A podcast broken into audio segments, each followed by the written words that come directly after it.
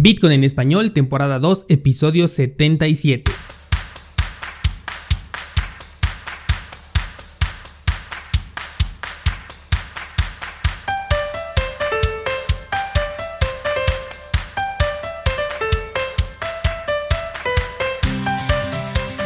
Bienvenido, esto es Bitcoin en español, el podcast donde hablamos de criptomonedas, tecnología, cadenas de bloques y por supuesto sobre Bitcoin.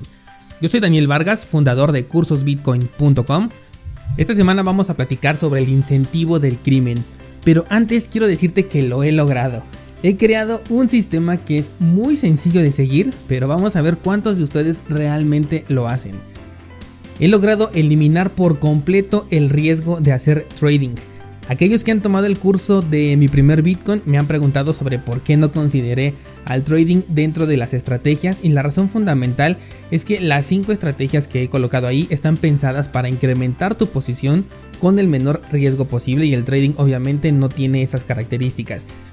Pero ahora he publicado una nueva clase en donde ahora sí podemos hacer trading sin preocuparnos por las pérdidas y obviamente he enfocado al objetivo principal de este curso que es conseguir tu primer BTC.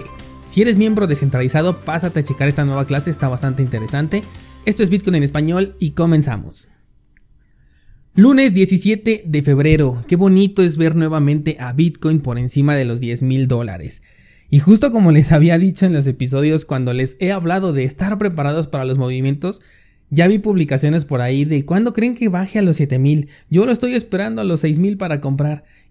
Y cuando lo tenían en ese punto, ¿cuándo subirá? Yo digo que nos vamos a los 10.000.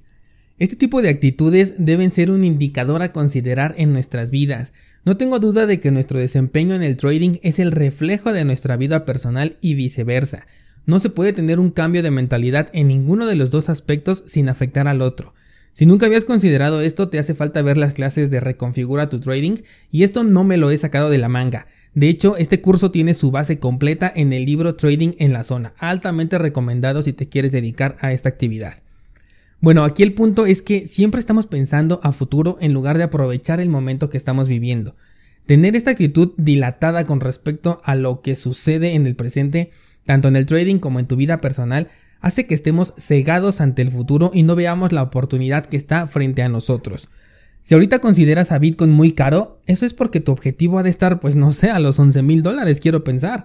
Ya que si ahorita yo digo, voy a invertir en Bitcoin y me planteo un objetivo a los 50 mil, caray, es una inversión que me va a dar un por 5 de rendimiento. Es casi como tener mi dinero más de 70 años en el banco sin hacer interés compuesto y eso hablando del interés que dan aquí en México que es relativamente alto con respecto a otros países.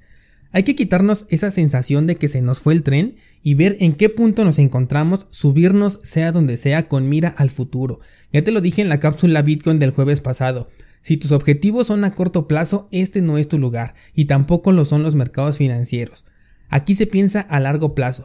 Por supuesto que se aprovecha todo aquello que nos pueda traer ganancias rápidas, Ahí están las cuatro criptomonedas que les he recomendado en el blog en las últimas cuatro semanas.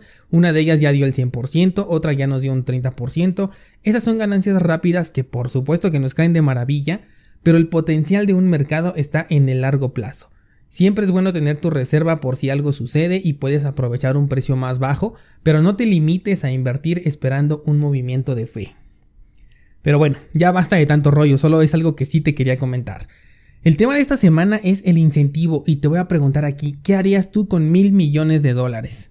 Ya te imagino pensando en la vida de tus sueños. Ahora déjame preguntarte, ¿qué harías por conseguir estos mil millones de dólares? Aquí ya la cosa cambia mucho, ¿verdad? Pero si tú tuvieras una habilidad específica que te permitiera estar un paso más cerca de esa cantidad millonaria, ¿aprovecharías tu habilidad? Seguro que la respuesta es que sí.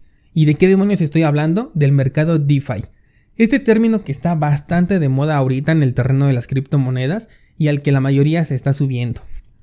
La semana pasada se dijo que este mercado había alcanzado los mil millones de dólares hablando de las criptomonedas que estas plataformas bloquean para poder ofrecer sus servicios. Rápidamente, las DeFi o finanzas descentralizadas, por si no lo sabes, son servicios que ofrecen instrumentos muy similares a la banca tradicional, como apalancamiento, préstamos, mercados de especulación, intereses por ahorro y como estamos en terreno cripto, hasta staking con criptomonedas. Estos servicios en apariencia son descentralizados, aunque en su estructura casi siempre existe un minúsculo grado de centralización. La diferencia es que todo se mueve con contratos inteligentes. Tú depositas un dinero, este se bloquea y comienzas a generar ingresos o se autoriza tu préstamo. Depende del servicio que estés escogiendo. Los contratos inteligentes, que para variar están hechos en Ethereum, ya sabes mi opinión al respecto de esta moneda, se escuchan muy sofisticados, pero no dejan de ser código programado por una persona o un grupo de personas. Son exactamente lo mismo que el DAO. Si te acuerdas del DAO, ¿no? Te hablé de él en la primera cápsula Bitcoin que hice.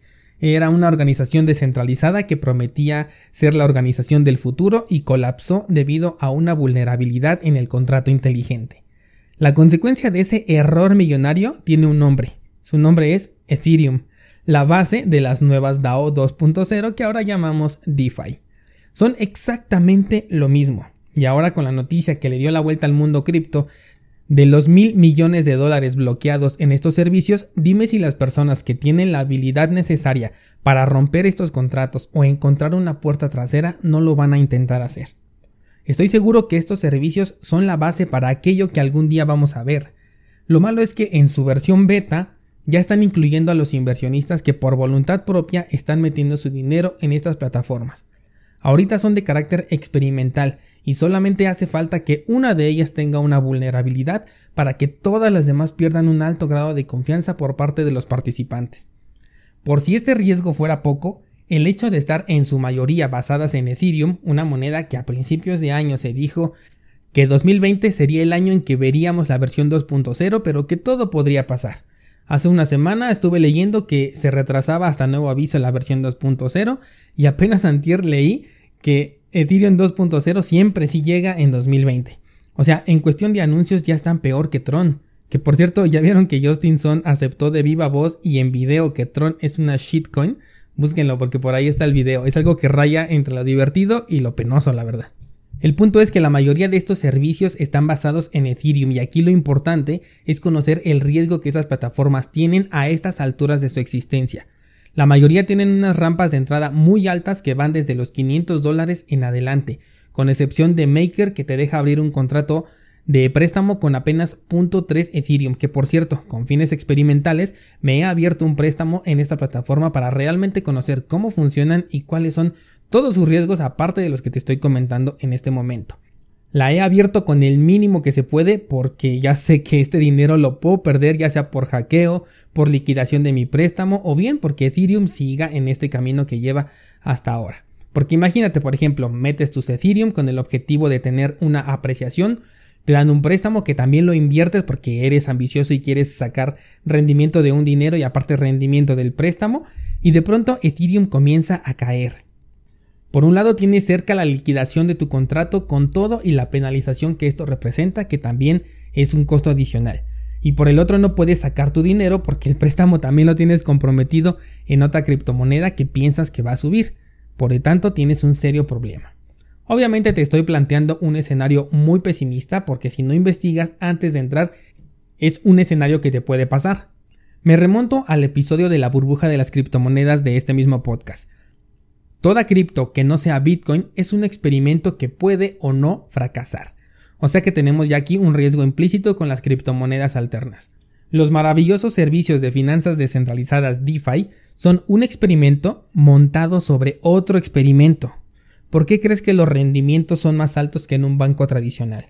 El rendimiento siempre está asociado al riesgo. A mayor riesgo, mayor es la ganancia. Así que si quieres experimentar como lo he hecho con mi préstamo con un capital que realmente te puedes permitir perder y solo con fines experimentales, pues adelante. Pero si estás en el proceso de acumulación, de la búsqueda de tener tu primer Bitcoin, yo sugiero que no corras más riesgo del que deberías, porque la subida se hace por la escalera, pero la bajada es por el elevador y esa duele mucho más. Yo soy Daniel Vargas, si es la primera vez que me escuchas, dale a seguir en la plataforma de podcast que me estés escuchando para que no te pierdas ningún episodio. Y si la serie de incoherencias que he dicho en este episodio fue de tu agrado, házmelo saber con un comentario o un like. Te espero el jueves desde las 5 de la mañana en una nueva cápsula Bitcoin. Gracias y hasta entonces.